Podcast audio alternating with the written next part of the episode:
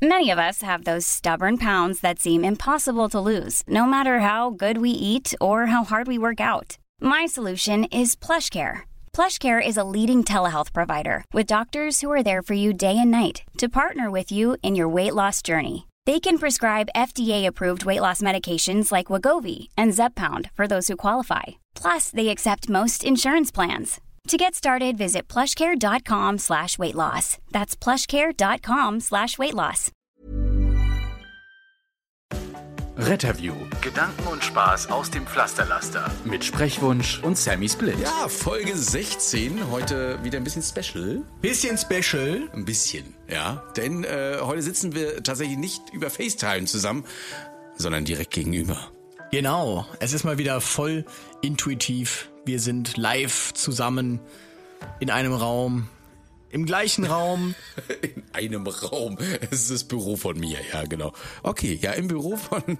Ähm, ich bin raus. Von dir. Von mir, genau. Voll schön, dass ihr dabei seid. Ähm, wir haben ja Teil 1. Kurze Frage, in welchem Büro? in deinem, ja. Man muss dazu sagen, äh, die, die Nacht ist mal wieder jung. Oh. Äh, Es ist, wie, wie viel Uhr ist es? Irgendwas schon wieder, es ist schon wieder Sonntagmorgens. Ja, Genau, 0 Uhr 14. 0 Uhr 14. Das heißt, wir werden jetzt wieder bis wahrscheinlich bis Viertel nach eins quatschen. Und ähm, ja, ich bin nach Rostock gekommen. Und zwar ähm, mit dem Grund, dass wir ja am Montag unseren Termin haben. Also morgen ist es jetzt dann schon ähm, mit dem Bundesvorstand der Johanniter Unfallhilfe, mit dem wir so ein bisschen reden werden, auch über das, was wir in Folge 7 gesagt haben. Das war so der wesentliche Auslöser. Und äh, da dachte ich mir, dann jette ich mal nach Rostock, dann schaue ich, schaue ich mir mal die Stadt an, lerne die coolen Rostocker Leute kennen und Kollegen kennen und ähm, nehme dann den Christian mit runter nach Berlin. Und genauso werden wir das dann machen. Ist natürlich alles in allem eine sehr anstrengende Tour, muss man sagen. Also ich habe mal ausgerechnet, ich sitze insgesamt 20 Stunden jetzt nur im Auto. Und äh, das tun wir alles. Das tun wir alles. Nur für euch, nur für, euch. Kostenlosen Content. muss man auch vorstellen, du bist ja heute schon sechs Stunden gefahren. Dann hast du ja kaum Zeit gehabt, musstest gleich in die Wache zu uns. Genau, ich, das ist ja hier äh, alles äh, genau eng getaktet, das Programm. Dann äh, habe ich mich mal kurz ein paar Leuten vorgestellt, die mich mal in, in Lebensgröße sehen wollten. Ähm, hat sich dann irgendwie doch keiner getraut, mit mir zu sprechen, hatte ich so den Eindruck am Anfang. Aber äh, nachdem waren dann das Eis gebrochen war. Ja, und da muss ich an der Stelle sagen, mein absoluter Favorit ist der Boris. Oder würde sich aber freuen. ja, genau, der Boris. Ähm, es, ist, es, war, es war süß irgendwie, so alle schnuppern und so. Und dann kann man mit ihm reden, ist er ansprechbar. Und dann ähm, irgendwann war das Eis Ich, gebrochen. vielleicht waren noch einige geschockt von meinem Outfit. Also ich bin da ja in weißer Hose und Hemd aufmarschiert und war maßlos overdressed. Ich habe schon überlegt, scheiße, hättest du mal vorher gesagt, so ein bisschen casual. Aber gut, ähm, dann ist er halt mal ja, aufgefallen. Wie immer eigentlich. Wie immer eigentlich. Worüber reden wir heute? Über Teil 2 unserer Abkürzungsserie. genau. Oh Mann, ja. Letztes Mal haben wir uns ja beschäftigt mit den Abkürzungen, Fahrzeugabkürzungen und äh, sonstigen Abkürzungen und heute reden wir dann über medizinische Abkürzungen und äh, so organisationsstrukturelle Abkürzungen. Genau, wenn ihr es verpasst habt, einfach nochmal Folge 15 anhören. Ja, damit ihr auch schon schön reinkommt. Und heute machen wir einfach weiter. Jetzt Organisationsstrukturen. Hm? Übrigens hat die leitende Notärztin äh, der Hansestadt Rostock darauf hingewiesen, wir sollen auch sagen, dass Abkürzungen ja durchaus auch mehrfache Bedeutungen haben können, dass Abkürzungen nicht eindeutig sind. Sie nannte da als Beispiel, was war nochmal ihr Beispiel? HWI. Das Stimmt, kenne ich unter HWI. Hinterwandinfarkt und sie kennen irgendwas mit, Oh, jetzt muss ich auch überlegen, was sie. was hat sie denn da nochmal? Irgendwas mit Niere war das doch, oder? Oder? Nee, ja, ja. Verdammt. Okay, wir kommen jetzt beide nicht auf schlechtes Beispiel. Vielleicht komme ich darauf. Nee, dann hat sie noch genannt MI. Mitralklappen, äh, Mitral, Mitralklappeninsuffizienz und was war das andere? Myokardinfarkt. Myokardinfarkt. Ja, genau. genau. Ja. Mhm, Myokardinfarkt. Herrlich. Aber wir müssen immer ein bisschen überlegen, ne? Manchmal äh, sind, also diese, diese Abkürzungen gar nicht so geläufig. Oder dass es zwei gibt. LSB hatte ich vorhin auch noch genannt. Linkschenkelblock und äh, linke Seite, äh, bei Link, Linksseitenbelastung. Ja, Gab es auch. äh, Also so, so eine Sachen gibt es, da kann es auch mal äh, Doppelbedeutungen geben. Aber ihr habt ja die Möglichkeit heute, wenn ihr das jetzt heute am Sonntag hört, den, äh, ich muss kurz auf die Uhr schauen, den 13.06. habt ihr heute noch die Möglichkeit, uns zu schreiben, was ihr denn mal vom Bundesvorstand der Unfallhilfe wissen wollt oder was euch da so interessiert. Und ähm, dann werden wir das Montag auf jeden Fall mit aufnehmen. So ein paar Punkte haben wir schon. Und ähm, ja, ansonsten äh, hatte der Chris, oder hatten wir in der letzten Folge gesagt, äh, von ACS bis ZVK, die Abkürzungen. Ähm, da wurde direkt interveniert, dass AAO ja vor ACS kommen würde, also Alarm- und Ausrückeordnung. Vielen Dank an dieser Stelle für das Klugscheißerwissen. Echt und ähm, Ich habe mich so angestrengt, ja, und ähm, dann kommt er mit AAO. ja, verdammt. Aber dann fangen wir jetzt mal mit den äh, fangen wir mit dem medizinischen an. Genau, medizinisches. Was ist haben wir denn noch? ACS? Das kannst du ja direkt mal erklären. Ja, genau, das akute Coronarsyndrom. Ja, ähm, hat was mit dem Herzen zu tun. Coronararterien, ja, die liegen am Herzen, versorgen das Herz mit Blut. Ja, auch das braucht ja Blut, um zu arbeiten. Chor für Herz. Chor, Corona. Genau, Chor für Herz, also oh, das wird immer kleiner, ne? Akut dann, äh, klar, jetzt gerade im im Notfall und ähm, Syndrom für Erkrankungen. Ähm, steht für alles, was irgendwie mit den Coronararterien und der Erkrankung zu tun hat. Verengung, Verschluss und so weiter. Wobei ACS ja tatsächlich die englische Bezeichnung ist, ne? Eigentlich ist es AKS. Also Deutsch wäre es dann K für Corona, Englisch ist es Corona. Ich schreibe aber tatsächlich, äh, wenn Corona, Corona oder Chor oder so, schreibe ich immer mit C. Es liegt aber daran, dass ich vielleicht auch Latein hatte. Ach ja, le Monsieur, le Monsieur. Ja gut, akutes Coronarsyndrom beschreibt tatsächlich alles mit Brustschmerz, irgendwie ausstrahlend, retrostellar, also hinter dem Brustbein. Das ist alles irgendwie akutes Coronarsyndrom. Das ist so dieser große Oberbegriff. Instabiler und stabile APs fallen da auch drunter, also Angina pectoris, direkt die nächste Abkürzung AP. Das ist immer ganz klassisch, sagt der Rettungsdienst, er hat AP-Beschwerden, also brustenge Beschwerden im Prinzip, Angina pectoris. Und äh, das wird man sicher mal gehört haben, wenn irgendwie ja, der Rettungsdienst mal einem da rumgefuhrwerkt hat. Hat übrigens nichts mit der Angina zu tun, die ihr manchmal habt, wenn ähm, ja, der Rachen ein bisschen geschwollen ist. Ne? Das ist die Ang- Angina tonsillaris, also die geschwollenen Mangel. Also die Enge, Angina beschreibt ja die Enge immer ähm, durch jetzt die, die Mandeln, Mandeln Tonsillaris. ja. Hm, genau. Aber tatsächlich, ja genau, Angina, Enge, das passt ja dann wieder an der Stelle. Ne? Also hat es dann doch wieder so ein bisschen was miteinander zu tun. Aber es hat nichts mit dem Herzen zu tun, das meinst du jetzt. ja, genau. genau. Ähm, ansonsten, also, weißt du, was mir gerade einfällt, wenn wir jetzt denen das alles erzählen, dann verstehen die uns ja nachher. Das ist natürlich doof, dann lassen wir es vielleicht. Ne? Wir wollen ja so ein bisschen immer so fachsimpelig und, und, und möchte gern klug wirken. Richtig. Und so ein bisschen den Anschein Guckt man so das EKG an und sagt so, Mensch, also das sieht ja aus wie eine LAE und so weiter. Und die Patienten, oh mein Gott, LHE. Ja, ist tatsächlich was Doofes, aber ähm, ja, wir machen das jetzt trotzdem alles. BZ, fangen wir damit mal an. Also ACS hatten wir schon, BZ, BZ, äh, Blutzucker. Das ist ganz einfach. genau. Ich glaube, das muss man nicht erklären. Nee, Ne? ist immer so eine fra- typische Frage, wie ist denn der BZ? Genau. Das ist einfach nur, wie ist der Blutzucker? Ne? Äh, was war das, äh, haben wir letztens erzählt mit dem echten und dem unechten Blutzucker? Du hattest da einen kleinen Disput, ne? Jung, ja, ich hatte einen kleinen Disput mit einer Notärztin, äh, die mir doch sagen wollte, es gibt gutes Blut und schlechtes Blut. Was? O-Ton. Ähm, und zwar habe ich äh, Blutzucker gemessen an, am Finger.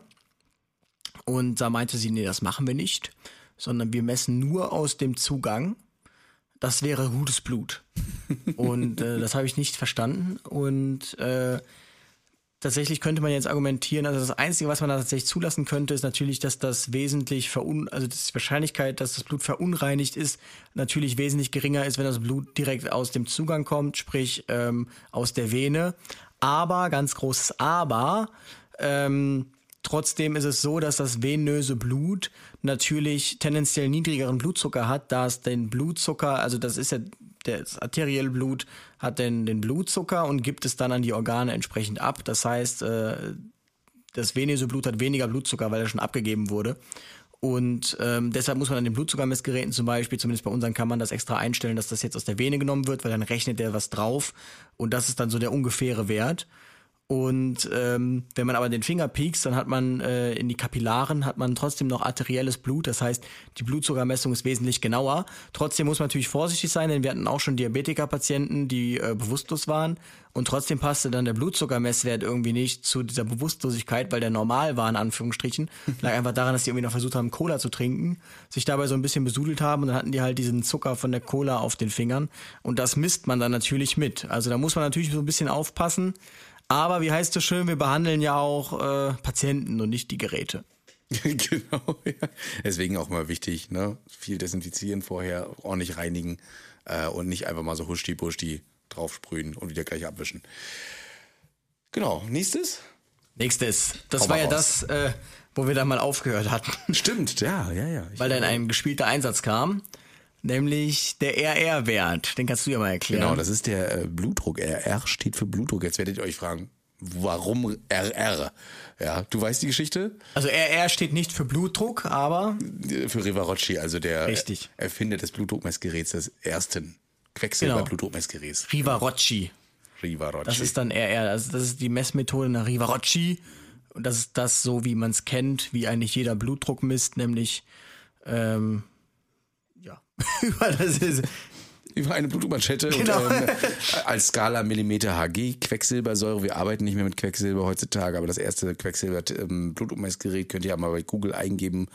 Ähm, das war tatsächlich so ein Koffer mit einer Quecksilberskala und einer Manschette dran und da hat er das im Frühjahr gemessen und zu Ehren von Rivarocci hat man diese Abkürzung genommen. Ich habe aber auch schon äh, teilweise Ärzteprotokolle gesehen, da steht nicht mehr RR drin, sondern BD. Ich weiß nicht, warum man das machen muss. RR ist eigentlich so eine richtig geläufige Abkürzung. ach, für Blutdruck, ja. Ja, für Blutdruck. Hm. Ja, keine Ahnung, kann ich jetzt tatsächlich auch nicht sagen. Ich weiß aber tatsächlich, also Blutdruck, es ist ein Druck. Also Millimeter Quecksilbersäule ist auch eine Druckeinheit. Man könnte das jetzt auch umrechnen in Pascal oder Millibar oder sonst was. Das haben wir sogar tatsächlich mal in Strömungstechnik gemacht. Ähm, geht alles. Es misst die, äh, es misst die Belastung der Arterien äh, und der Gefäße, genau, und äh, nicht den Druck, womit das Blut rauskommt. Natürlich resultiert es aus dem Druck vom, vom Blut. Ja. Genau, und da gibt's immer zwei Werte, einen oberen, einen unteren. Das ist immer ganz typisch, wenn man fragt. Daran weiß man schon, wie seriös das ist, was man jetzt gleich hört. wenn man dann fragt, ja, wie war denn Ihr gemessener Blutdruck, wenn man bei einem Blutdruckpatienten steht, und dann kommen dann so Antworten, ja, ich glaube so, so 80 zu 200. So, dann weiß man schon, okay, das kann eigentlich nicht sein. Das so. geht nicht. Ja, genau. Na, der, der größere Wert ist immer der systolische Wert und der muss immer am Anfang stehen. Also wenn ihr uns schon belügen wollt, ja, dann Genau, es gibt richtig. einen oberen und einen unteren Wert, sagt man. Es gibt einen Druck, kann man sich vorstellen, der herrscht die ganze Zeit in den Gefäßen. Das ist der diastolische Wert. Und dann gibt es einen anderen Druck, der herrscht immer dann, wenn das Herz gerade pumpt. Das Herz pumpt, dann geht so eine Druckwelle, kann man sagen, schießt dann so raus. Und das ist der systolische Wert. Und ähm, wesentlich gefährlicher ist auf Dauer natürlich, wenn dieser diastolische, der untere Wert, wenn der konstant sehr hoch ist. Weil dann herrscht permanent ein sehr hoher Druck in den Gefäßen und das ist natürlich wesentlich gefährlicher, als wenn man kurzzeitig einen hohen systolischen Druck hat, also wenn das Herz äh, zu kräftig pumpt. Aber auch wenn das natürlich nicht Ich gut genug sagen, wenn ist das auf Dauer. lang, langzeitlich dann auch ne, die Austreibungsphase zu heftig pumpt. Genau, Austreibungsphase. Austreibungsphase und Erschlaffungsphase. Richtig. Ja, genau.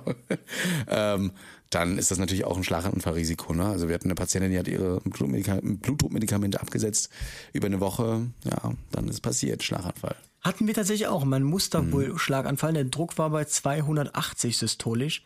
Das ist einfach das Gefäß geplatzt. Also das ist halt echt, ähm, das, das kommt nicht von ungefähr. Also ein hoher Blutdruck, der ist nicht gesund. Soll jetzt aber nicht heißen, wenn ihr mal einen, Blut, einen hohen Blutdruck habt, das passiert mal, dass da gleich ein Schlaganfall daraus entstehen könnte. Im Rahmen von könnte. sportlichen Aktivitäten zum Beispiel. Also habe ich zum Beispiel auch einen 210er Druck systolisch. Ja, muss ja auch mal arbeiten, muss, der Körper muss ja auch versorgt werden. Genau.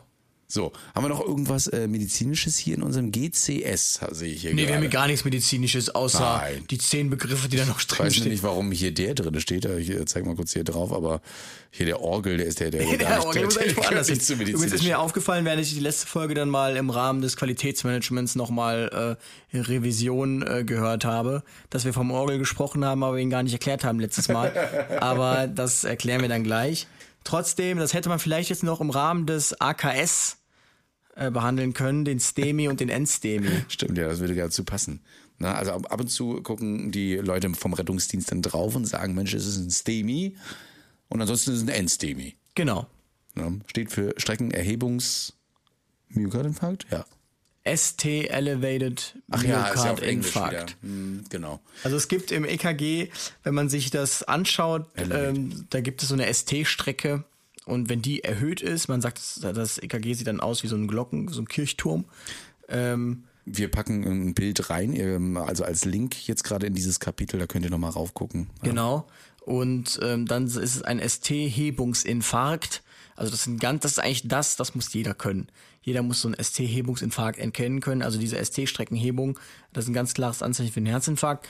Und dann gibt es eben noch die Patienten, die symptomatisch sind, also die über typische Anzeichen eines Herzinfarktes klagen, denen man das aber nicht, denen man das nicht im EKG ansieht. Mhm. Und das ist tatsächlich sehr häufig der Fall. Und dann muss man eben von einem non-elevated äh, nee, von einem Non-ST-Elevated Myokardinfarkt ausgehen, also von einem Nicht-ST-Streckenhebungsinfarkt. Das heißt, ähm, das ist dann lediglich über einen Troponinwert bestimmbar. Und das wiederum ist ganz interessant, nämlich wenn dann äh, ein Verschluss ist und dann findet keine Durchblutung mehr statt, dann ähm, sterben Zellen ab und das wiederum kann man dann messen in diesem Troponinwert. Ist doch richtig, ne? Genau. genau wenn der erhöht ist, weiß man, okay, es ist auf jeden Fall ein Herzinfarkt. Genau. Viele fragen uns auch immer, woran erkennt man einen Herzinfarkt und sowas, ähm, weil einige so mit 18, 17, 16 mich anschreiben, Mensch, also es hat schon mal in der Brust gepiekt und ist das ein Herzinfarkt? Ähm, die meisten Symptomatiken in der Brust mit diesen Schmerzen sind eigentlich eher ein Druck. Ne? Das ist so ein retrostenaler Druck, so nennt man das. Also ein Druck auf der Brust. Das ist wie, als wenn jemand ja, mit einem Stein auf euch liegen würde oder ein Stein auf euch liegen und ihr nicht richtig einatmen könnt. So beschreiben das wirklich viele Patienten. Das äh, ist sehr beklemmend ja, und äh, würde man auch erkennen, diese Stechen, was ihr meistens in der Brust habt, nicht bei allen, aber ähm, auf jeden Fall kann man davon ausgehen, ist eher meistens so ein Rippennerv, der da mal eingeklemmt ist durch falsches Sitzen oder ähnliches. Interessante Ferndiagnose, Herr Doktor. Ja, ich weiß, ich, ich gucke auch gerade und denke so, ah, es gab auch noch Stechen, naja. Nee, also links ausstrahlen, ganz typische Herzinfarktsymptome mm. in den linken Arm, in den Rücken und so weiter. Und ja, was er meint, das ist immer die erste Frage. Ist das atmungsabhängig, ja oder nein? Also wenn ich jetzt einatme, wird es dann mehr und wenn es mehr wird, dann ist es tatsächlich eher unwahrscheinlich. Äh, wenn dieser Schmerz dann mehr wird und der so in der Rippe ist, äh, ganz typisch ist er auf der rechten Seite, dann ist das so eine, eine, ähm, eine Interkostalneuralgie, heißt das auf schlau. Und genau, was wir aber eigentlich sagen wollten, deshalb ist auch der Grund, warum wir euch nie eine Antwort geben können äh, vor Ort. Äh, man muss halt dieses Blutbild machen, um wirklich final sagen zu können, ist es ein Herzinfarkt oder ist es ein Infarkt geschehen oder nicht, wenn man es nicht im EKG sieht. Das ist kein Ausschluss. Das heißt, äh, das zeigt halt auch nochmal, der Rettungsdienst ähm, kann halt auch nur begrenzt Diagnostik betreiben und der fährt nicht zu euch, um euch alle Sorgen zu nehmen. Das ist äh, typische Dialoge. Was ist es denn jetzt? Genau. Ja, ein Junge.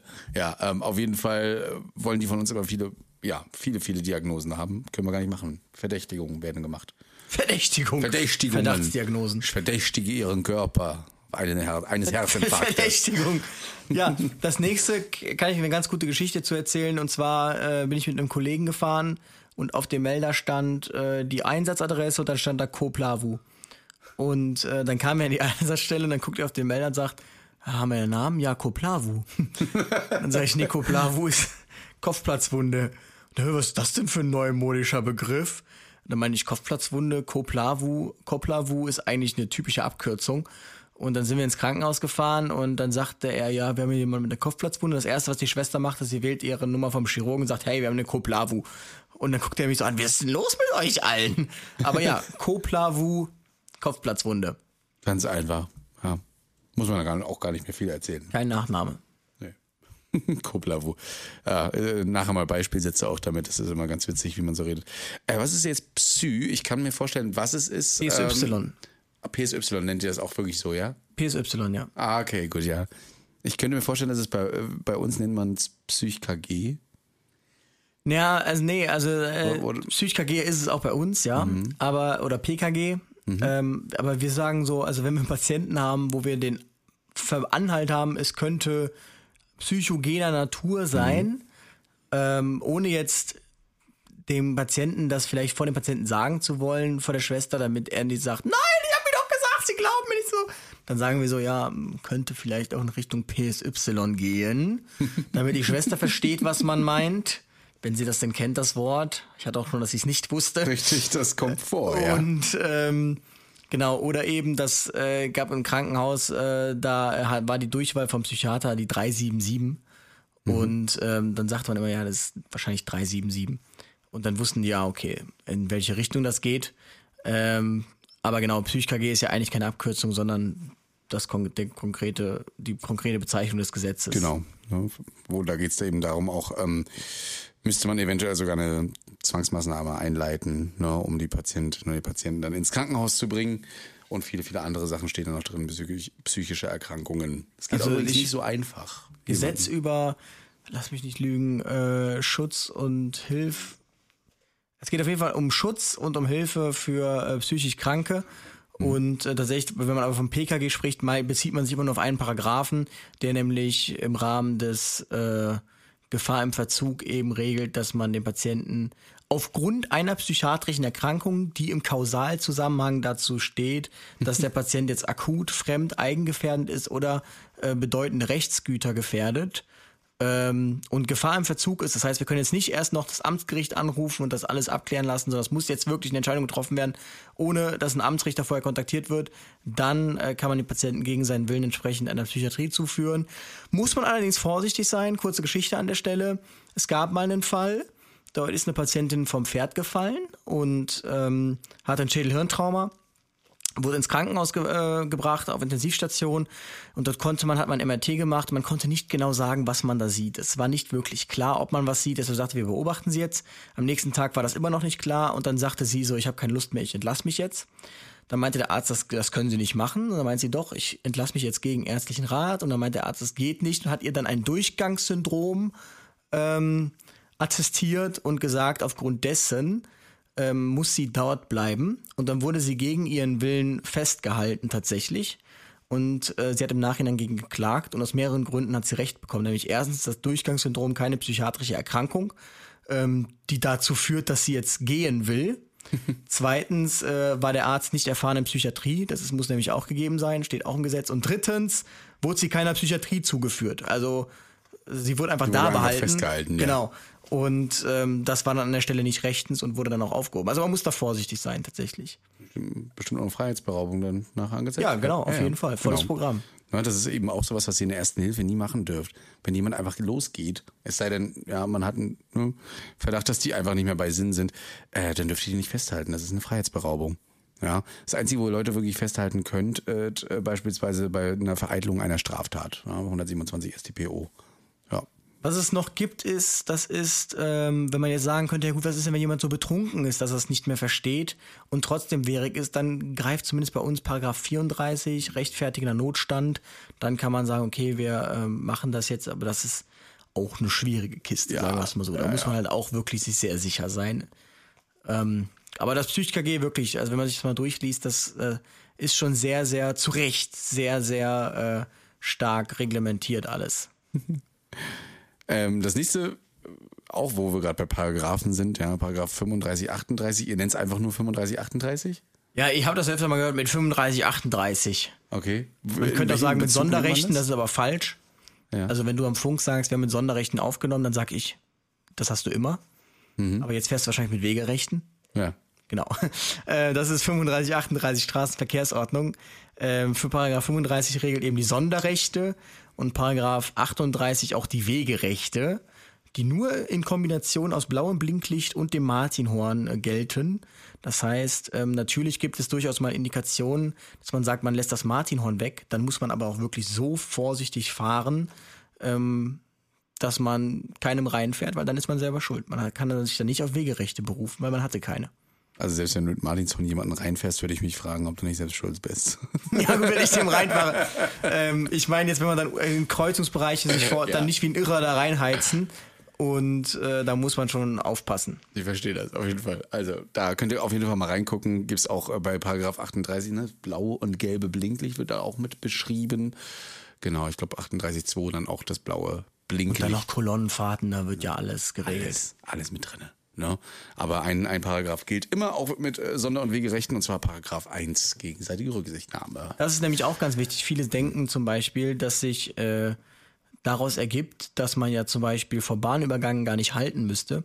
Das ist aber falsch, denn man darf auch sein Fahrzeug nicht also ihr dürft auch den RTW nur so schnell fahren, wie ihr ihn beherrscht. Das steht eben nämlich auch im der STVO. Also es gibt einfach Paragraphen, ähm, auch wenn da steht, dafür gilt die STVO nicht, die ergeben sich einfach aus der Logik heraus. Also es ist nicht anders machbar. Man darf sein also das Paragraph 35, 38 äh, Sonder- und Wegerechte, die befreien einen nicht davon, ähm, das Fahrzeug jetzt so zu führen, dass man es nicht mehr kontrollieren kann. Das macht ja Sinn. Und genauso haben Schienenfahrzeuge immer Vorrang, weil eben Schienenfahrzeuge, das ist null, berechenbar. Ich weiß nicht, wann der Zug kommt, ich weiß nicht, wie schnell der fährt, ich weiß nicht, was der für einen Bremsweg hat und deshalb haben auch Schienenfahrzeuge immer Vorrang. Das ist gerade in Köln ein Riesenthema mit den Straßenbahnen. Ja. Und ähm, was passiert, wenn mein Auto direkt auf der Schiene verreckt ne? und da stehen bleibt? Ja, dann kann das Schienenfahrzeug auch nicht einfach anhalten. Gibt es viele Videos im Internet, wo das leider alles passiert. Und dann, aber er hatte doch Blaulicht und Martin Holland, die hätten nur anhalten müssen. Sag das mal dem Zug, der einen Bremsweg von was auch immer hat. Genau, ja. sag das mal dem ICE. Ähm, ich werde dir auf jeden Fall mal in Rostock einen Bahnübergang zeigen. Da ist das tatsächlich möglich, mit dem RTW rüberzufahren, weil ähm, die Haltestelle direkt an der Ampel ist, äh, an, der, an der Schranke. Und äh, der Zugführer gelegentlich auch mal sagt, fahrt durch. Das hatten wir auch schon mal. Da hatte ich auch mit einem Kollegen eine Diskussion, ob wir das wirklich machen müssen. Denn man muss ja, natürlich sagt der Zugführer, fahr durch. Aber weiß man denn, dass der Zugführer jetzt auf dem Schirm hat, dass vielleicht äh, nicht von rechts dann spontan zukommt oder so? Achso, ist bei uns eingleisig. Ah, okay, ja, hm, gut. genau. Dann wird man fast sagen, das ist sicher. Die Frage ist halt, erinnert sich der Zugführer noch daran, wenn es dann doch schief geht und man ihm sagt, er hat doch uns durchgewunken. Ob er das dann auch weiß, dass er das gemacht hat, aber nee, ich habe nichts Genau, gemacht. aber er sieht, die, so eine Bahn, die rollt ja auch erstmal ganz langsam an. Nennt man übrigens auch den Soul Train. Wenn so ein Zug irgendwie eine Rettungswagen mit Blaulicht an einem Bahnübergang steht, dann fährt der Zug vorbei. Das ist der Seelenzug. Seelenzug. Oh. ja, machen wir weiter. 35, 38. Trapo. Trapo. Transport, oder? Transportschein. Ja. Ach, der Trapo. Oh. Ja, so rede ich nicht. Ich sag, mach, mach's mir mal ein Ticket fertig oder so. Ein Ticket? Ja, ein Ticket. Also T-Schein kenne ich noch. Aber so ein Ticket, ja, ja, ist immer so kleiner Scherz. Also ohne das dürfen unsere Notärzte auch nicht aussteigen. Na, einen Transportschein benötigen wir immer, ähm, um einen Patienten oder Patientin zu transportieren ins Krankenhaus. Ne, da wird dann immer verordnet vom Arzt, dass derjenige ins Krankenhaus kommt. Ähm, das brauchen die Krankenkassen nachher auch zur Abrechnung. Ohne das geht es eben nicht. Das heißt also, ihr seht, wir haben auch im Einsatz und nach dem Einsatz immer viel Schreibkram noch. Ne? Da muss man die Kreuzchen setzen und so weiter. Das ist anstrengend. Ja, alles anstrengend. Dauert Ist so. zehn Sekunden, so ein Transportschein zack, zack, zack. Ja. So Aber nein, es ist, es ist Papierkram einfach. Ne? Ähm, die könnt ihr übrigens auch ab und zu mal bekommen. Das ist so ein blauer Schein, wenn ihr zum Beispiel mh, vom Krankenhaus nach Hause fahren müsst mit einem Taxi. Weiß nicht, ob das bei euch so ist. Bei uns gibt es bei manchen Patienten, ja, kriegen die so einen Transportschein, da kann man dann auch tatsächlich Taxi ankreuzen und dann Taxi und Mietwagen oder so, ne? genau und dann bekommt man dann auch äh, das Geld von der Krankenkasse wieder zurück nachher. Ja. Ne? Also man muss nicht unbedingt da immer äh, alle die Geld ausgeben für die Gesundheit. Aber gut, das nur mal dazu. Trapo. Äh, PKG hatten wir ja gerade angesprochen, das hatten wir. C2. GCS sehe ich hier noch. Ja, ach, GCS, ja. Hat mich tatsächlich Einfach mal jemand gefragt. Die haben irgendwas von GCS erzählt. Das ist der Glasgow Coma Scale. Glasgow. Die Glasgow Coma Skala. Richtig. Da wird äh, neurologisch bewertet, ob die, also wie die Person so drauf ist. Ja, öffnen die Augen spontan, äh, wie ist die motorische, sensorische ne, ähm, Leistung, Reaktion und ähm, was war das andere noch? Na, sag doch schnell, Orientierung. Ja. Man kann insgesamt 15 Punkte bekommen, dann ist man vollumfänglich orientiert zu allen Qualitäten. Und das Minimum, das hat auch ein Toter, ist ein GCS von 3.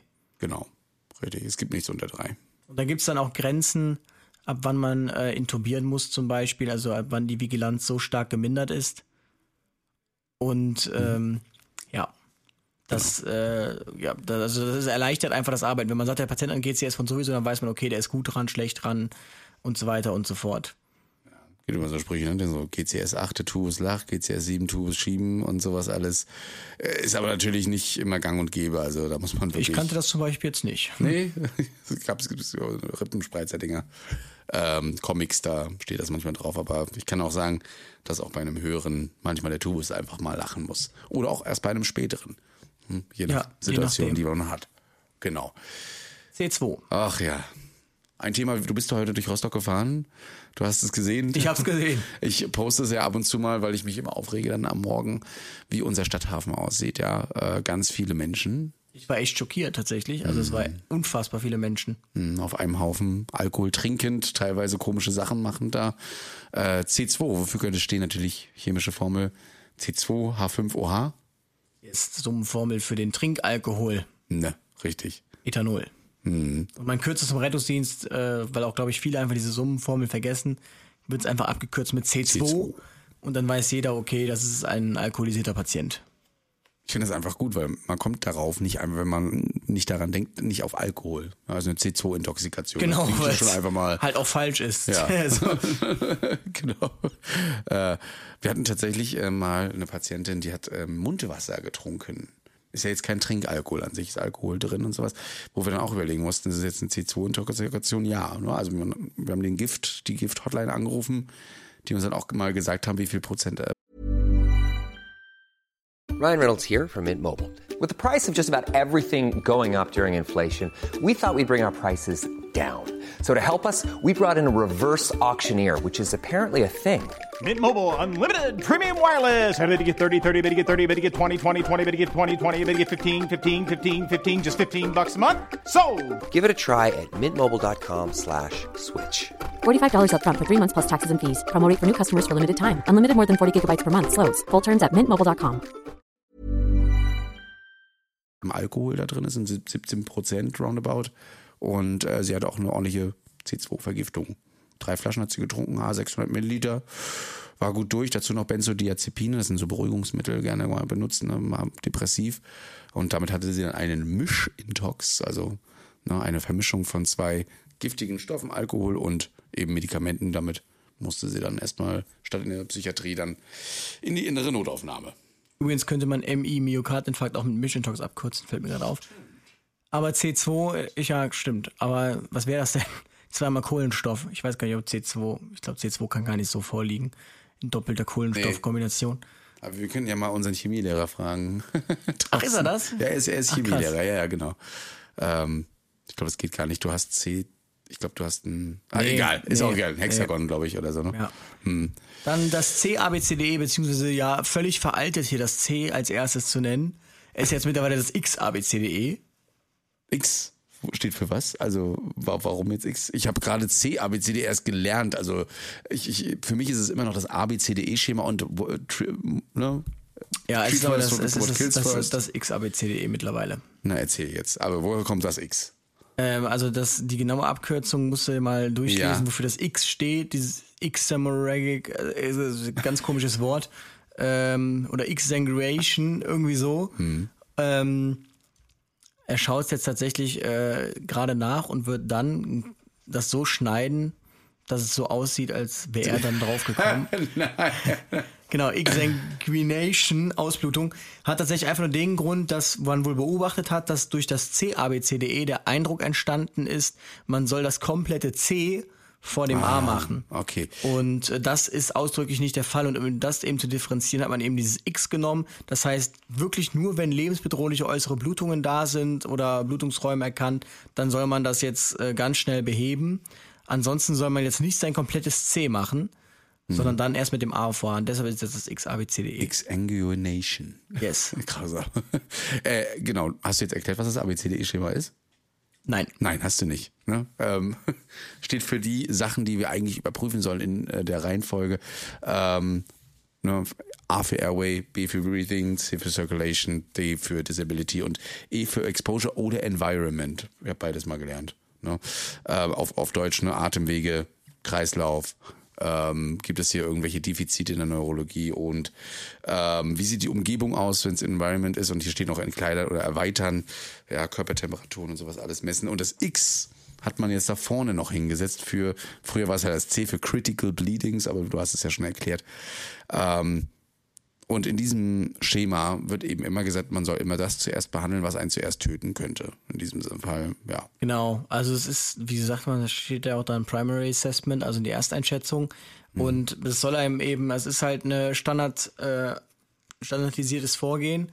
Und wenn man jetzt so ein, das hauptsächlich richtet sich das ja an Traumapatienten. Genau. Das heißt, ähm, es kommt auch natürlich wieder aus dem Militär. Dort wurde eben dieses ABCDE entwickelt. Man kann sich das merken, ABCDE, super einfach.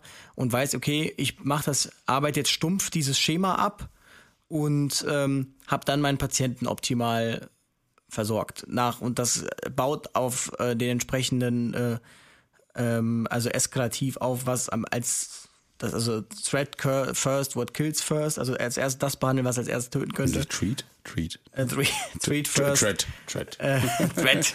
Treat first, what kills first. Und ähm, genau, X eben wirklich akute Blutungen sofort stillen, weil das bringt den Patienten um. Es bringt nichts, wenn man dann anfängt, in die Atemwege zu gucken, wenn der Patient währenddessen eine äh, arterielle Blutung hat irgendwie. Das heißt, da hat man das gemacht, dann schaut man in den, in den, in den Mundraum, sind die Atemwege verlegt? Wenn ja, absaugen, damit man überhaupt wieder einen Atemweg sicher hat. Es muss der Sauerstoff rein. Wenn nicht, dann äh, zumindest die Halswirbelsäule fixieren. Das macht man jetzt auch schon im Rahmen des A. Dann kommt das B, hier wird eben auskultiert, also was hat der Patient für einen Atemtyp, das ist auch ganz wichtig, wissen vielleicht einige nicht, aber je nachdem, was für ein Schädelhirntrauma man hat ähm, oder was vielleicht man auch für Intoxikationen hat, äh, unterscheiden sich die Atemmuster. Also physiologisch sagt man, physiologisch ist immer normal. Physiologisch wäre jetzt dieses, kann man mal drauf achten, ähm, dieses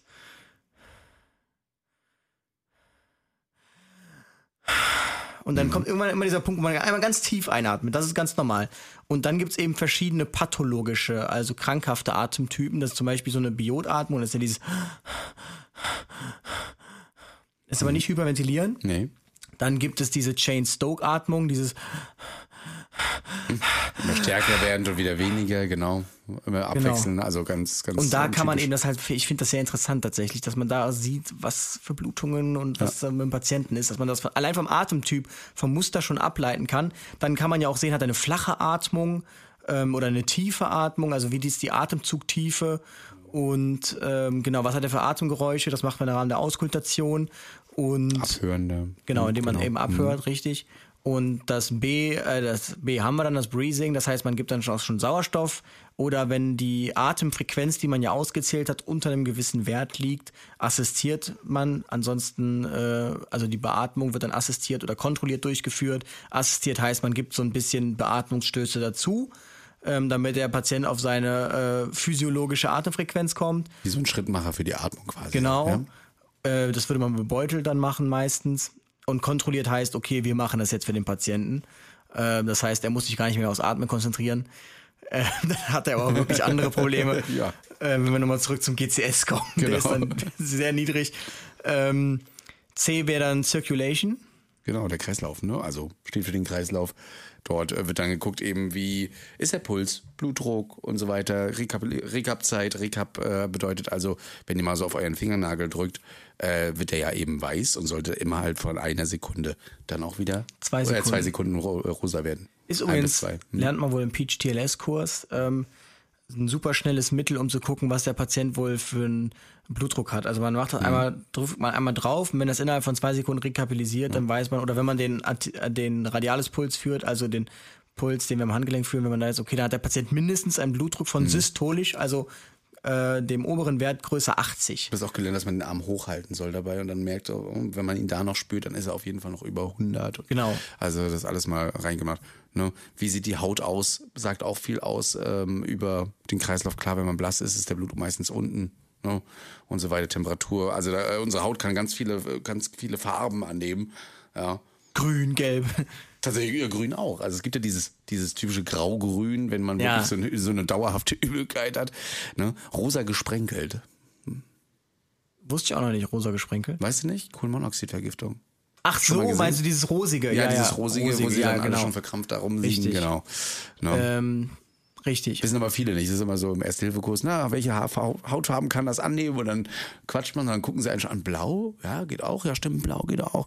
Und dann so rosa gesprenkelt. Alle so, hä? Ja. Also hättest du mir jetzt gesagt, so rosig. Oder ähm, rosig, ja. Hm. Dann hätte ich es gewusst. Wobei Hautkolorit rosig, sagt man ja immer als physiologisch. Genau, deswegen. Aber ähm, genau, im Rahmen der Kohlenmonoxidvergiftung ist es auffällig rosig. Mhm. Und äh, ich habe es noch nie gesehen tatsächlich, aber das, das haben wir auch so gelernt, mhm. genau. Wir gucken auch gerne mal ähm, wegen des Volumens zum Beispiel stehende Hautfalten. Also wenn man so die Haut zusammen sollte, dann sollte sie ja sofort wieder Wenn einem, einem die Oma sagt, sie trinkt genug und ihr glaubt ihr nicht, dann einfach, einfach mal so am Handgelenk einfach mal so eine Hautfalte ähm, ziehen und wenn die steht wie eine Eins, dann kann es auch damit zusammenhängen, natürlich je nachdem wie alt sie ist, dass genau. einfach äh, die Haut ein bisschen älter ist, aber normalerweise ist das auch ein Zeichen für Exikose, sprich man trinkt nicht genug. Das äh, lernt man so ein bisschen mit der Erfahrung, was ist jetzt Alterserscheinung und was ist dann die Exikose. Aber manchmal ist auch ähm, die Haut einfach wie so Sandpapier, also trocken und dann schuppt alles. Also das äh, kriegt man alles mit und dann kann man schon ein bisschen was zum Kreislauf eben sagen. Dann kommt das D.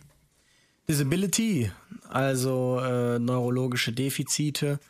Ähm, Im Rahmen oder im Zuge dessen führt man eben auch nochmal eine BZ-Kontrolle durch, also eine Blutzuckermessung, da die ja auch tatsächlich, also niedriger Blutzucker kann wirken, wie als wäre der Patient betrunken ähm, oder wirken wie ein Schlaganfall. Deshalb wichtigste Differentialdiagnostik, abgekürzt DD, Differentialdiagnose. Ähm, beim äh, Schlaganfall ist immer der Blutzucker, ist nämlich sehr peinlich, wenn man dann im Krankenhaus den Blutzucker misst erst, weil man den vergessen hat und dann merkt, oh, der Blutzucker ist 60, das macht nämlich dann dieselben Symptome wie ein Schlaganfall und dann sich damit aber gerade in der Neurologie angekündigt hat, das ist alles schon passiert. Ähm, Genau, man macht aber trotzdem eine Pupillenkontrolle, denn auch die Pupillen verraten sehr viel. Da gibt es diese Isokorie, also das ist das, wie die Pupillen normalerweise sind, dass sie gleich lichtreagibel sind und gleich weit auf und zugehen wenn man sie entsprechend beleuchtet. Dann gibt es die Anisokorie, dann sind sie verschieden groß. Das ist eben auch ein Zeichen für ein Schädelhirntrauma oder angeboren. Das ist dann mal die nächste Frage. Ist das bekannt, dass ihre Pupillen verschieden groß sind? Dann kommt meistens, Sie gerade eine Augen-OP oder, oder? Genau, oder? genau. Mhm, genau. Äh, diese ganzen Sachen, dann macht man so äh, motorische Geschichten, eben auch den Glasgow Coma Scale erhebt man, seine Fast-Tests. Und ich habe mal gelernt tatsächlich, wenn man das mal nach dem C aber schon mal ein schnelles Assessment macht, ist der Patient kritisch, ja oder nein, mhm. weil das D und das E dann gar nicht mehr so stark. Genau. Die Gewichtung liegt wirklich auf A, B, C und äh, das X eben. Ähm, und danach kann man das andere machen, das haben wir auch gelernt, genau. Ich habe beim äh, D tatsächlich auch noch, aber das wurde, glaube ich, in Exposure mit reingepackt. Ähm, da wurde uns gelehrt, ist der Bodycheck mit drin. Ist aber eher bei Exposure dann. Äh, bei uns ist der auch bei E, der ja, Bodycheck. Naja, genau. Du entkleidest ja auch. Und dann dementsprechend Gut, aber ähm, sowieso geht ja Kopf und alles immer vor. Dementsprechend ist es ähm, die erstmal noch nicht drin. Genau, dann kommen wir zum E-Exposure oder eben auch Environment. Was ist in der Umwelt passiert? Äh, habt ihr ein Feuer da? Gibt es irgendwelche Gefahren? Und äh, dann kommt eben zu Exposure die, die Entkleidung. Ja, wie ist die Körpertemperatur? Ihr macht einen Bodycheck, ihr guckt, ist da irgendwas gebrochen, irgendwo Schmerzen, Krepitationen, also ähm, Knochenknirschen, ja, wenn man zum Beispiel was gebrochen hat. Ähm, Gibt es weitere Verletzungen? Wichtig natürlich immer die Handschuhe anziehen. Kann ja irgendwo auch mal eine Blutung sein, die ihr gerade nicht seht, aber dann plötzlich an der Hand habt. Ja. Und gibt es weitere Symptome? Ist noch irgendwas unbekannt, ne? wo man dann auf Sampler und KKG wieder eingehen könnte. Aber das wird jetzt hier wirklich. Also Sampler-Schema zu erklären wird zu viele, genau. Oh. Aber ich habe, äh, was ich weiß, bei der Armee macht man tatsächlich einen Blood Swab, heißt das. Hm. Das ist so eine Art Bodycheck, wo man einfach nur guckt, also den Patienten einmal komplett abstreicht hm. und dann schaut man sich die Handschuhe an, sind die blutig? Ähm, weil das ja. da bei dem Militär dann natürlich dann das Relevanteste. Wo sind da Schussverletzungen? Weil das ja die penetrierenden äh, Traumata sind. Von euch wird ja der ein oder andere vielleicht schon mal im Rettungswagen gewesen sein, als Patienten sich gewundert haben, warum entkleiden. Ich durfte angezogen bleiben. Keine Diagnose durch die Hose. Genau, ne? Also das ähm, gerade bei Trauma und gerade bei schwereren Verkehrsunfällen, wenn man da den Bodycheck macht, dann wird entkleidet bis auf die Unterhose und den BH. Ist so. Und dann wird nochmal der RTW aber warm gemacht. Auf jeden Fall. Denn äh, Nee, aber gerade das wird ja auch oft unterschätzt, auch seien das Rettungsdienstpersonal, auch wenn man selber schwitzt, weil man Klamotten anhat und jetzt ganze Zeit rumrödelt. Wenn der Patient einfach nur da liegt, dann verliert er echt schnell Wärme. Also das geht echt schneller, als man denkt. Genau. Ja, nicht zuletzt manche Kollegen, ich sehe das ab und zu mal, äh, wenn ich das so beobachten kann bei anderen, die dann einfach die Decke nicht rauspacken und du siehst Ömmchen da wirklich und, und packt sich noch eine Jacke drauf, auch im Sommer. Der ist dann vielleicht einfach mal kalt. Ja. Ne? Gut, haben wir das XABCDE durch. ähm, Nächstes Ding ist dann hier auf der Liste. Das wäre jetzt nur noch das. LAE, aber, hm. ja gut, Lungenarterienembolie. Genau. Da könnte man noch andere Sachen, muss man jetzt nicht erklären. Also nee, Verschluss in der Lunge, genau. ne, in der Lungenarterie. Ähm, ansonsten TAA hätte ich noch. Tachyarrhythmie absoluta. Genau, also Ne? Sind jetzt wirklich sehr spezifische Sachen. Wir wollten euch nur mal sagen, wir haben da noch ganz viele ab, andere Abkürzungen, aber das sind erstmal so viele gängige, um, um euch nur einen kleinen Einblick zu geben in das, was wir so yes. haben. So. Organisationsstrukturen. Genau, da wollen wir jetzt mal hin. BFFF, schnell erklärt. Wie hört man schnell, ne? Berufsfeuerwehr und Freiwillige Feuerwehr, hauptamtlich, ehrenamtlich. Genau. Mhm. Elena, muss ich sagen, tatsächlich ist mir mal ein Missgeschick passiert. Und zwar war ein neues Mädel auf der Wache. war irgendwie Praktikantin und ich wusste es nicht, ähm, was sie da genau macht. Weil sie hatte Berufsfeuerwehruniform an, weil sie bei den Berufsfeuerwehrleuten mitgefahren ist. Elena. Genau, und sie, sie kam zu mir und sagte, hi, ich bin, ich bin Elena. Und ich dachte mir, okay, krass, dass sich eine leitende Notärztin bei mir jetzt vorstellt, weil LNA ist die Abkürzung für leitende Notarzt. Und dann äh, habe ich mich gewundert, dachte mir, warum stellt sie sich vor, warum fährt die heute auf dem RTW, auf dem Rettungswagen mit? Und dann kam es mir nachher irgendwann, dass sie Elena als Namen meinte und gar nicht LNA. Aber das kann man schon mal in der Hast überlesen. Doof ist natürlich, wenn er Elena Elena heißt. Ja. auf jeden Ähm, genau, LNA einfach leitender Notarzt. Wenn man größere Einsatzstellen hat, wo mehrere Notärzte rumtouren, ähm, die dann auch wiederum ja koordiniert werden müssen, dann gibt es den leitenden Notarzt, der entsprechend die Patientenversorgung leitet, äh, Patientenablage leitet. Genauso wie Sandra, die immer so Sani als, Schim- als Spitzwort, äh, Spitznamen, oh Gott, es ist zu spät, als Spitznamen haben, ja. Und dann immer Sani gerufen wird und du bist in deiner Sanitätsstreife und drehst dich um. Ach so, war nicht wir, ja. Wobei ich tatsächlich noch nie eine Sandra gehört habe, die Sani gerufen wird. Oh, Aber ganz viel. hab ich Was macht ihr denn in Köln? Wie nennt ihr denn im Osten Frauen? muss das ja äh, was anderes sein. Im Warum? Osten nichts Neues. Ja. In Köln werden sie alle Brunhilde oder so genannt wahrscheinlich. genau. TNA? Äh, TNA, da musste ich selbst erstmal nach äh, überlegen, und, aber du hast es mir dann, glaube ich, auch erklärt, als wir das durchgegangen sind. Wäre ich erst nicht drauf gekommen, aber klar, der Telenotarzt. Ne? Mittlerweile ist es ja auch möglich, den Notarzt nicht mehr physisch zu sich zu holen, sondern nur noch digital. Und zwar mit Kameras und einem Bildschirm und, dann, ähm, und Telemetriedaten.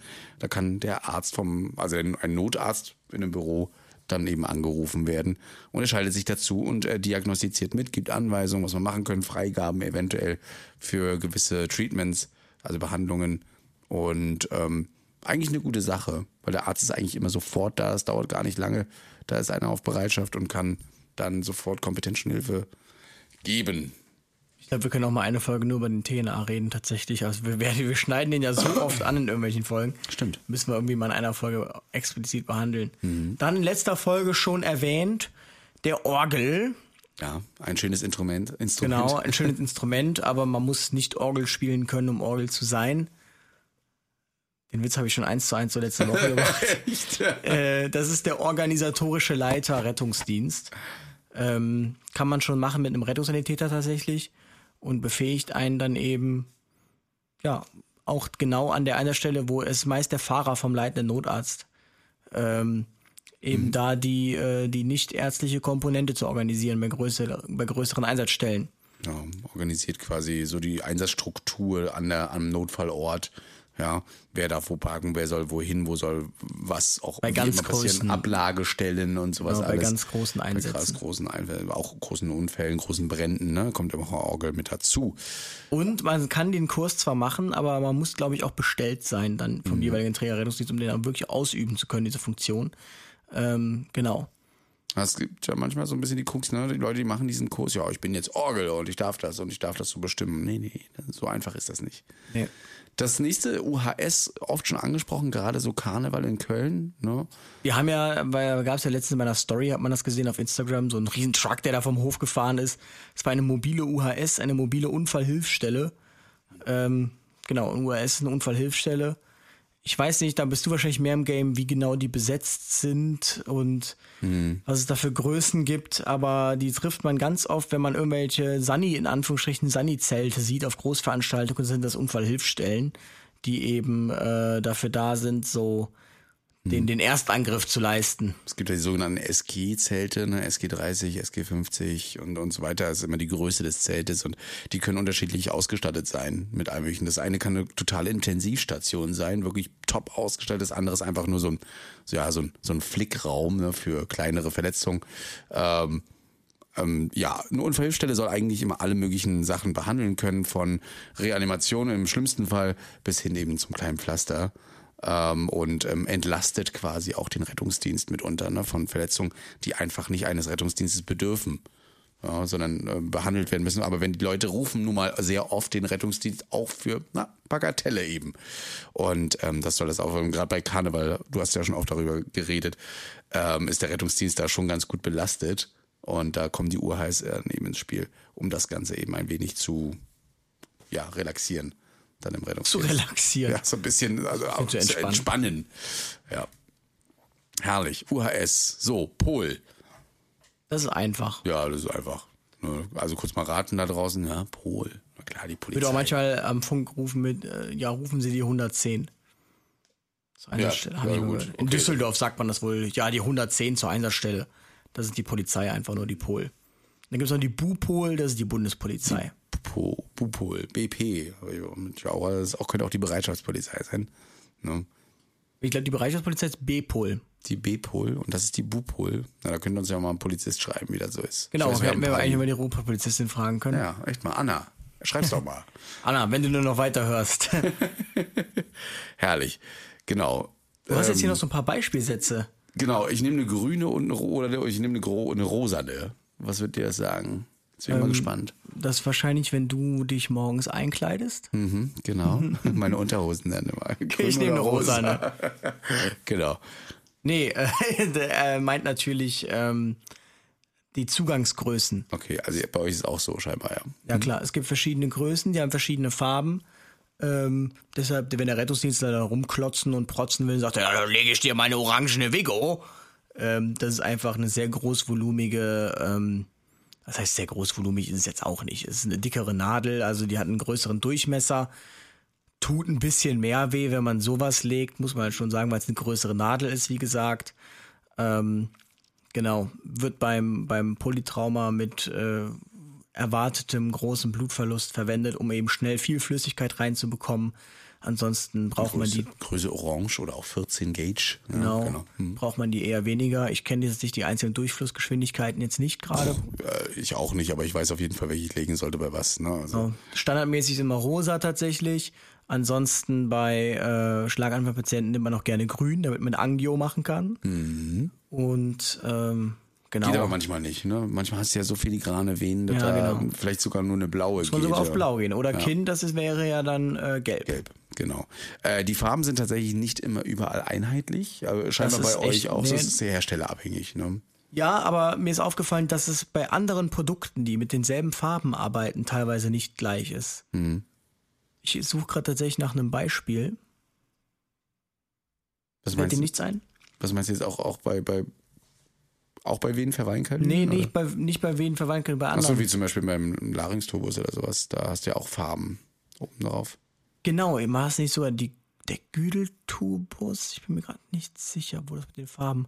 Da war, war nämlich irgendwo die Farbe vom Kind, die war aber nicht das kleinste, Mhm. sondern das größte. Also man sollte sich nicht an diesen Farben orientieren, aber also auf, auf andere Geräte, aber bei den Flexylen, also Venenverweilkadülen, so heißen sehr, da ist das eigentlich schon ganz gut genormt. Wie gesagt, muss man mal aufpassen. Das ist genauso dem EKG übrigens. Ne? Ähm, wenn du mal in andere Länder gehst, da hast du nicht wie bei uns dieses Rot, Gelb, Grün, Blau oder Schwarz, ne? sondern die haben dann eine Rot, Weiß, Boah, das ist ja auch Rot, Weiß. Schwarz und sowas. Das ist immer ganz. Aber ich finde es immer gut. Also manchmal, wenn du Brustwandableitung, muss ich immer überlegen, was kommt zuerst, schwarz oder lila. Aber da steht ja immer drauf, C5, C6. Tatsächlich gibt es einen guten Spruch, den man sich merken kann, hat mir damals mal eine Ärztin gesagt. Und zwar, ähm, du machst ja immer Ampel. Mhm. Und dann soll man sich das so merken, von den Farben her wird's scheiße, dann wird's beschissener und das Beste kommt zum Schluss. Also braun ist scheiße, schwarz am beschissensten, das Beste lila kommt zum Schluss. Okay. So merke ich mir das auch jedes Mal, jedes Mal höre ich das, wenn ich das klebe. Also es geht um, ums EKG, ne, wie wir das so am, am Brustwand kleben, habt ihr auch schon bestimmt gesehen, dass es da ganz viele ähm, elektronische, also Ableitungen gibt, ne, Kabel. Und wie viele Ableitungen, wie viele Kabel gibt es? Es gibt zehn Kabel, Richtig. Genau, und zwölf Daraus kann man Ableitungen. zwölf Ableitungen machen. mittlerweile aber auch mehr. Ja, aber vereinzelt 9 C3. glaubt man, dass man zwölf, Mhm. äh, Ja, zwölf Kabel hat. Das ist ja nicht der Fall. genau. Wo ist die andere? Hatte ich schon mal Praktikanten gehabt. Wo, ist, wo sind doch zwölf. Wir haben nur zehn gezählt. Ja, wieder was Neues gelernt. Status 0 bis 9. Hat man Status schnell. 0 bis 9, ja. äh, Fünf Sprechwunsch. Ja, Haben wir schon erklärt? Ist Bestes erklärt, genau, ja. Um, was haben wir noch? Ach ja, hier jetzt mal so eine Kombination aus äh, einigem, ja. Hilo Ja, aber du musst trotzdem den Status 0 bis 9 erklären. Ach so, soll ich erklären? Die fünf haben wir ja schon erklärt, aber die anderen nicht. Null, Ah. Null ist nicht mehr Notruf, sondern dringender Sprechwunsch, aber es traut sich keiner zu drücken. Echt, haben wir das noch? Okay, ja. Äh, eins natürlich ein einsatzbereit außerhalb der Wache, äh, zwei einsatzbereit in der Wache, drei, Einsatz übernommen, genau, die vier am Einsatzort angekommen, fünf, Sprechwunsch, ja, sechs, außer Dienst, sieben, Patient aufgenommen, acht, am Krankenhaus, neun. Das ist jeden regional unterschiedlich. Genau, bei, bei uns, uns war es so- mal zweiter Abmarsch. Zweiter Abmarsch heißt? Also die Fahrzeuge standen dann, wenn du vorne standest, dann standest du in der 2 Mhm. und alle anderen standen dann in der 9. Das heißt, die wurden dann erst nach den Fahrzeugen in Status 2 alarmiert. Ah, okay. Da standest du im zweiten Abmarsch. Okay, so ja. konnte man dann immer hin und her schalten quasi. Ja, bei Ähm, uns kenne ich das nur so, dass zum Beispiel beim, dem, oh, beim Feuerwehrfahrzeug äh, die Garage aufgeht. Die drücken auf die 9, dann geht ihr von dem Fahrzeug äh, genau die Garage auf. Die haben das irgendwie so programmiert, dass das funktioniert. Andere haben andere Funktionen. Ja. Genau. Oh, da ist er müde. Ich merke schon, wo, wo sind wir eigentlich von der Uhrzeit her? glaub, wir sind jetzt auch schon wieder bei einer wir nehmen Stunde, ne? mittlerweile äh, über fast eine Stunde auf jetzt. Ich glaube bei äh, 53 Minuten. Und wir sind jetzt schon bei 1 Uhr 10. Wobei Alles 1 für Uhr, wir haben um 0.14 Uhr angefangen zu reden, also müssten wir jetzt eigentlich gleich bei einer Stunde 14 sein. Also wir sind jetzt Mich irritiert die 01 davor. Ja, die Naja. musst du einfach wegdenken. Hier 54 steht drauf und wer weiß, was ich noch rausschneiden muss. Ach, ich lasse es einfach so. Die, Ich wollte gerade sagen, also eigentlich muss ja gar nichts schneiden. eigentlich haben muss eigentlich ich gut nicht am Stück schneiden. geredet. Ja, ab und zu habe ich mal so ein bisschen. Aber egal. Den Beispielsatz am Ende noch hier. Hilo B. Hilo P nach VU mit Coplavu, C2 Intox und eventuell BTM. Achso, da hast du jetzt mal so ein, äh, Ja. so ein Beispiel konstruiert, wo jetzt sämtliche Abkürzungen drin sind. Und ähm, das, wir, wir machen ja gerne mal auch Übergaben äh, in der Klinik und auch da redet man gelegentlich mal so nicht Hilo Also so ein- sagen, man so ein- so einen nicht. Satz würde ich So einen Satz würde ich auch nicht raushauen. Nee. Ne, also da, ich, ich sag auch immer, das ist Frau Müller aus der Häuslichkeit, alleine lebend, haben wir hier ähm, auf dem Boden liegend aufgefunden, mit einer Kuppelavu. Ab und zu sage ich das mal, wenn es ein bisschen schneller gehen muss. Äh, und ein C2-Intox, aber mehr gibt's dann auch nicht. Also ich versuche auch so zu reden, dass die Patienten das meistens mitverstehen. Äh, eventuell korrigieren sie manchmal auch was. Man vergisst mal was oder hat irgendwas doch mal im falschen Hals bekommen. Ähm, da ist es mal ganz gut. Ne? Aber die Hilo P ist die hilflose Person. Genau. Und BTM-Einfluss, ja, Betäubungsmittel, BTM kennt man ja eigentlich auch immer schon. Ne? Hilos, also hilflose Personen, sind tatsächlich des häufig oder des öfteren äh, betrunkene Personen, die einfach sich nicht mehr selber helfen Mhm. können, weil sie so zu viel getrunken haben, dass sie nicht mehr von selbst nach Hause kommen. Das ist so das klassische, der klassische Hilo-Einsatz. Ja, bei uns sind es manchmal auch ähm, aus dem Bett gestürzte Personen, die nicht mehr aufstehen können. Das ist auch ein Hilo-P. Ist auch eine Hilo P, ja. Mhm. Äh, VU zum Beispiel hieß bei uns früher mal VKU. Für Das ist auch letztes Mal erzählt, ja. Hab ich auch erzählt? Ja, VU hatten wir schon. Wir hatten VU schon, wir hatten sogar schon BTM. Das ist schon, okay, ähm, sich daran zu erinnern, ist schwer. Hm. Ich habe halt die Folge gehört. Hast du unsere letzte Folge nicht gehört? Ich habe sie gehört. so. Weil Nee, da hast du auch explizit nochmal von diesem VKU gesprochen und von dem VU und da fing ich an mit VU und was weiß ich. Mhm. Und äh, ja. Also ich habe äh, jetzt gerade eine Kollegin gehabt, die hat sich äh, total erschrocken, weil wir hatten ja bei mir dieses Blaulicht, ähm, was wir übrigens nicht eingespielt haben, das kam hier aus meinem Fenster rein. Das ins Blaulicht. Mikrofon, das äh, Blaulicht Martinshorn meine ich natürlich. Ähm, Martin Horn? Mart heißt es echt Martinhorn? Das heißt nicht Martinshorn, ja. Ist ja, auch nicht der, ist ja auch nicht der Kindersgarten. Ja, genau, Verbandkasten und Dreiecktuch übrigens. Ne? Mhm. Das ist ja auch. Okay, der, das Martinhorn, äh, da muss ich mich erstmal dran gewöhnen, äh, hat man ja gehört und es gab wohl einige, die haben dann ähm, auch im Auto immer in den Rückspiegel geguckt, weil sie uns ja während der Autofahrt gehört haben und waren irritiert, dass da gar kein Blaulichtauto kommt. Ne? Äh, genauso wie die Sache mit, mit, mit Siri. Ich ähm, habe irgendwo Hey Siri gesagt und ähm, Stopp, damit es dann beendet ist. Äh, und habe dann gesagt, ruf die Leitstelle an. Und Da habe ich mich tatsächlich gefragt nachher, ist die Leitstelle bei dir eigentlich einprogrammiert als Ja. Leitstelle? Ja. Bei mir ist sie Nee, tatsächlich. du hast nicht gesagt, ruf die an, sondern sag, Essen ist fertig oder so. Ach so. Da habe ich mich gefragt, ob Siri jetzt wirklich der Leitstelle Rostock eine Nachricht geschickt hat, Essen ist fertig. Und die dann erstmal jetzt, wenn alle Oh Gott. Mann vorbeigekommen sind. da habe ich ja was Ja, ausgelöst. endlich! Der Christian sagt, Essen ist fertig, Leute, wir können. das muss man vorstellen. Eine SMS von 01. genau. Not Notruffax eingegangen. Oha, das muss man mal vorstellen. Ja, also da tut's mir leid, aber ähm, ja, schön getriggert, eure, eure Siri, euren Sprachassistenten. Ja, schön, Mensch. Haben, Haben wir wieder eine Stunde gequatscht. Eine Stunde haben wir gefüllt. Es klingt irgendwie so, als ob, oh, jetzt haben wir durch. Aber ganz ehrlich, heute war ein Tag. Da Also ich mal merke auch tatsächlich schon, ich bin wirklich froh, dass wir jetzt am Montag diese Folge schon abgedreht haben. Man den Rest der Woche Ruhe hat. Also äh, das ist schon viel ähm, Aufwand, das wöchentlich rauszubringen. Auf jeden Fall, aber ihr feiert das halt einfach und wir versuchen es, solange es geht. Mal Solange es geht. No?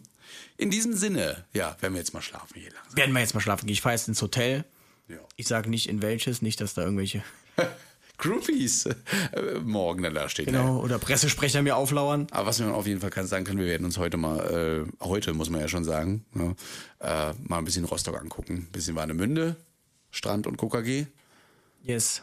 Dann äh, bin ich mal gespannt auf dein Urteil im Gegensatz zu Köln. Du hast ja erstmal schon mal ordentlich vom Leder gelassen, als sie Ja, nachdem mir das schöne Kölsch beleidigt wurde von deinen Kollegen, Ich fand das schmack.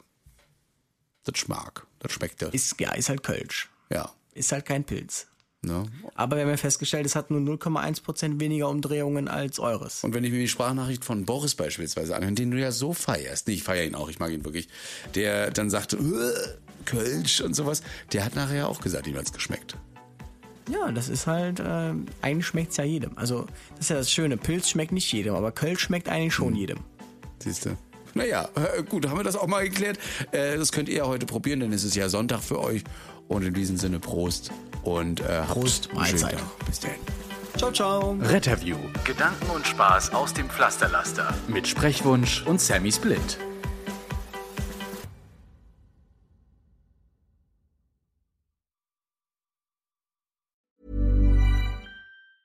Normally, being a little extra can be a bit much, but when it comes to healthcare, it pays to be extra. And United Healthcare makes it easy with Health Protector Guard fixed indemnity insurance plans. Underwritten by Golden Rule Insurance Company, they supplement your primary plan, helping you manage out of pocket costs without the usual requirements and restrictions like deductibles and enrollment periods. So when it comes to covering your medical bills, you can feel good about being a little extra. Visit uh1.com to find the Health Protector Guard plan for you.